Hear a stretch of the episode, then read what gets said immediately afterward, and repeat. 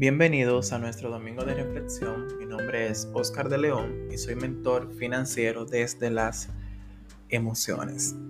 Este es un espacio donde trabajamos diferentes temas que nos puedan beneficiar tanto a la organización, administración de las finanzas y a la gestión emocional. Hablamos diferentes temas que nos puedan beneficiar en estas áreas ya mencionadas.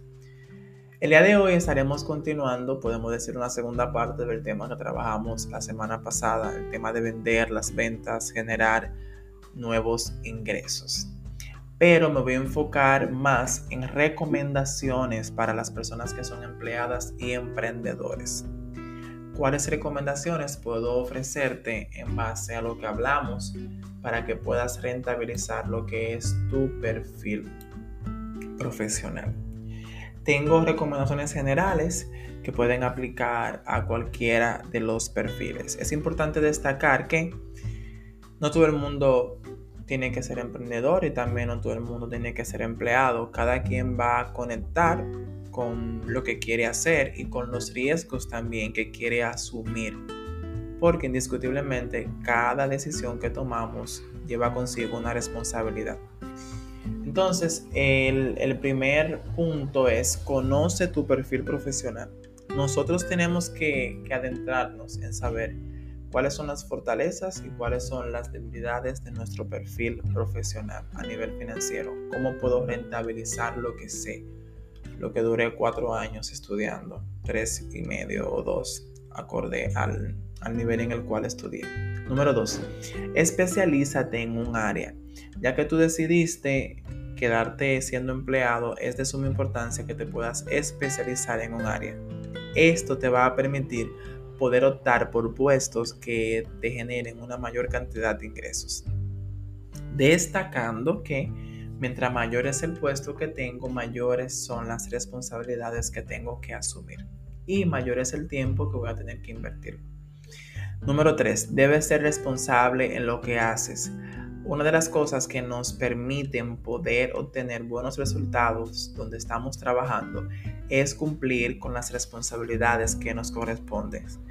Es yo poder hacer lo que me toca hacer como me toca hacer y hacerlo en el tiempo. Si tengo que entregar reportes, entregarlo a tiempo. Porque aunque en el contexto donde estemos hayan personas que lo, tengan, lo, estén tomando por ahí o no estén haciendo lo que le corresponde, pero siempre los jefes están observando quién es el que llega primero, quién es el que entrega el trabajo de manera puntual. Y eso te va a permitir también a ti poder hacer ciertas exigencias. Número 4. Busca otras opciones que puedan darte mejores condiciones. Si ya tú has cumplido con las tres anteriores y no, y no ha visto que has tenido buenos resultados, entonces hay que explorar en qué otros lugares yo puedo eh, solicitar que me puedan dar mejores condiciones que donde yo estoy trabajando. Yo creo que lo mejor es si ya yo no, no quiero seguir en un empleo, lo mejor es yo decidir poner mi carta mi preaviso y emigrar a otro. Porque así voy a, ser más leal a mis valores y a lo que yo decidí que quiero trabajar. Si ya tú entiendes que entonces no estás obteniendo los resultados que quieres eh, a donde estás trabajando, entonces te voy a dar la recomendación número 5 que va anclada a lo que es la parte ya de emprendedor y es ofrece servicios independientes. Casi todas las carreras, por no decir todas, pueden tener ciertos servicios que sean independientes al, a lo que tú haces como empleado. Entonces, lo ideal es tú trabajar en poder crear una marca personal que, pueda ofrecer estos servicios, que pueda aportar, que pueda aportar a resolver, a resolver problemas como hablábamos la semana pasada y que te puedan pagar por la solución de los mismos. Estas son las cinco recomendaciones en la parte de los empleados. Como te había dicho, la número 5 también encaja en la parte que hablaremos ahora. Ahora vamos con los emprendedores, esas personas que decidieron dar la milla extra, que decidieron arriesgarse, que decidieron también crear nuevas fuentes de ingresos para que otros puedan también trabajar. Los emprendedores tienen que especializarse uno a uno en el tema de las ventas porque su negocio depende sí o sí de las ventas. A estos le tengo seis recomendaciones, así que continuamos. Número uno, tienes que especializarte en un nicho. Tú como emprendedor tienes que elegir a qué público objetivo tú le vas a hablar y a qué público objetivo tú le vas a vender y especializarte en ese. Pueden haber muchas formas de venta, pueden haber muchas formas de generar ingresos, pero no darás abasto para especializarte en todas. Número 2. Prepara un producto mínimo viable con el cual vas a introducir tu negocio al público objetivo. Puedes tener muchos servicios, muchos infoproductos, muchas cosas que puedes ofrecer para resolver diferentes problemas, pero para tú poder introducirte a ese público objetivo que te pueda conocer y que te pueda comprar, es de suma importancia que, que puedas crear un producto mínimo viable.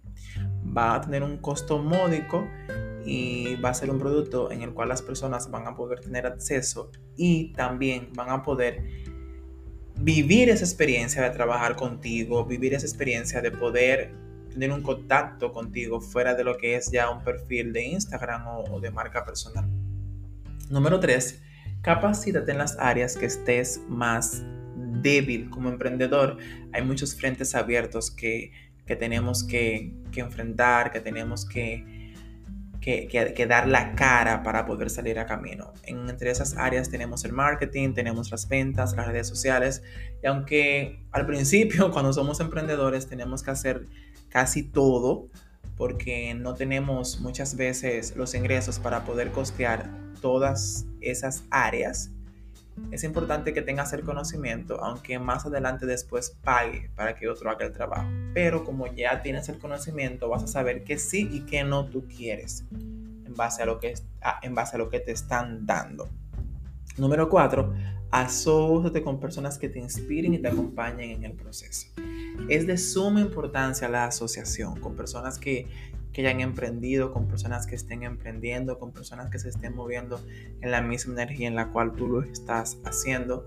Te va a permitir también poder buscar consejos de personas que ya hayan vivido las mismas experiencias que tú estás viviendo. Número 5, y este es muy importante, los emprendimientos tienen una forma sobre cómo funcionan y casi la mayoría de las personas que han creado emprendimientos como que no toman esto en cuenta, como que no sé, como que se, por no buscar la información muchas veces no logran sacar su emprendimiento a camino. Número uno, tomamos en cuenta lo siguiente y es, tú tienes una cantidad de ventas de los productos que tú estás ofreciendo, de los servicios que tú ofreces.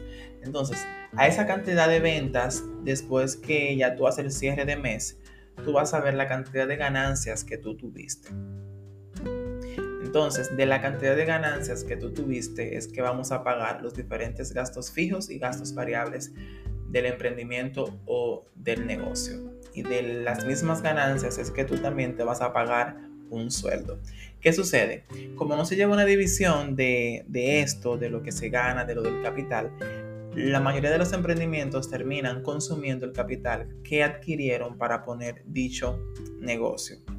Y después tienen que buscar dinero prestado para poder levantar otra vez el negocio.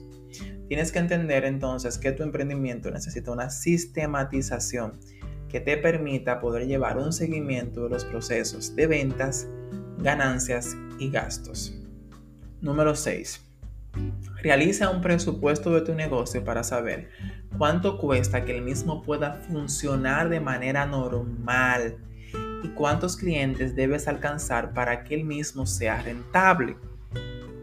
Un negocio es rentable cuando nos deja un margen de ganancia X. No un margen directamente inclusive de venta, sino un margen de ganancias. Y número 7 y no menos importante, también si eres emprendedor te recomiendo que tengas tu fondo de abundancia, que es una cantidad de ingresos con los cuales tu negocio pueda funcionar normal en caso de que tenga un mes en el cual tuvo malas ventas.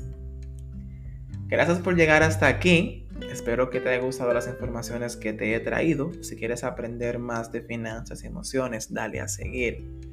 No importa en la plataforma en la cual me estés escuchando. Así que me gustaría conversar contigo en los comentarios. ¿Cuál de estas recomendaciones tú piensas que es para ti? ¿Y cuál agregarías a la lista? Muchas gracias.